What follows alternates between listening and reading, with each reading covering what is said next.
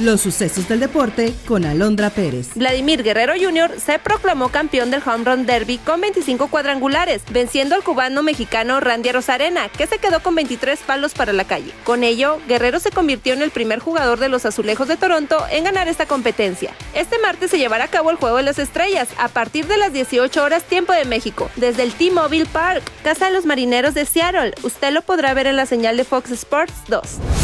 Ante los diversos casos de acoso que se presentaron en la Liga MX femenil, el presidente de la Liga MX, Miquel Arriola, presentó el protocolo contra la violencia de género para combatir los incidentes de este tipo en contra de las jugadoras. Como parte de la estrategia explicó que cada uno de los equipos de la Liga MX femenil tendrá su propia comisión para que se gestione cuando se presente un caso de violencia, discriminación o acoso en contra de las futbolistas. Además, se dijo participarán la Secretaría de Seguridad Federal y las locales, conformando un ejército de 3.500 personas para proteger a las jugadoras y a las personas independientemente de su orientación sexual en las actividades organizadas por los clubes femeniles, la Liga MX, la Federación Mexicana de Fútbol, así como en medios digitales y electrónicos.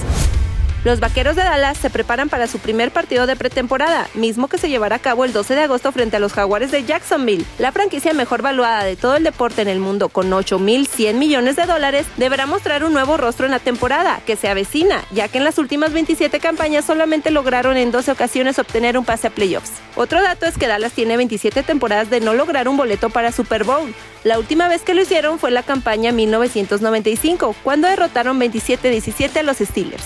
Está usted bien informado. Somos Sucesos Coahuila.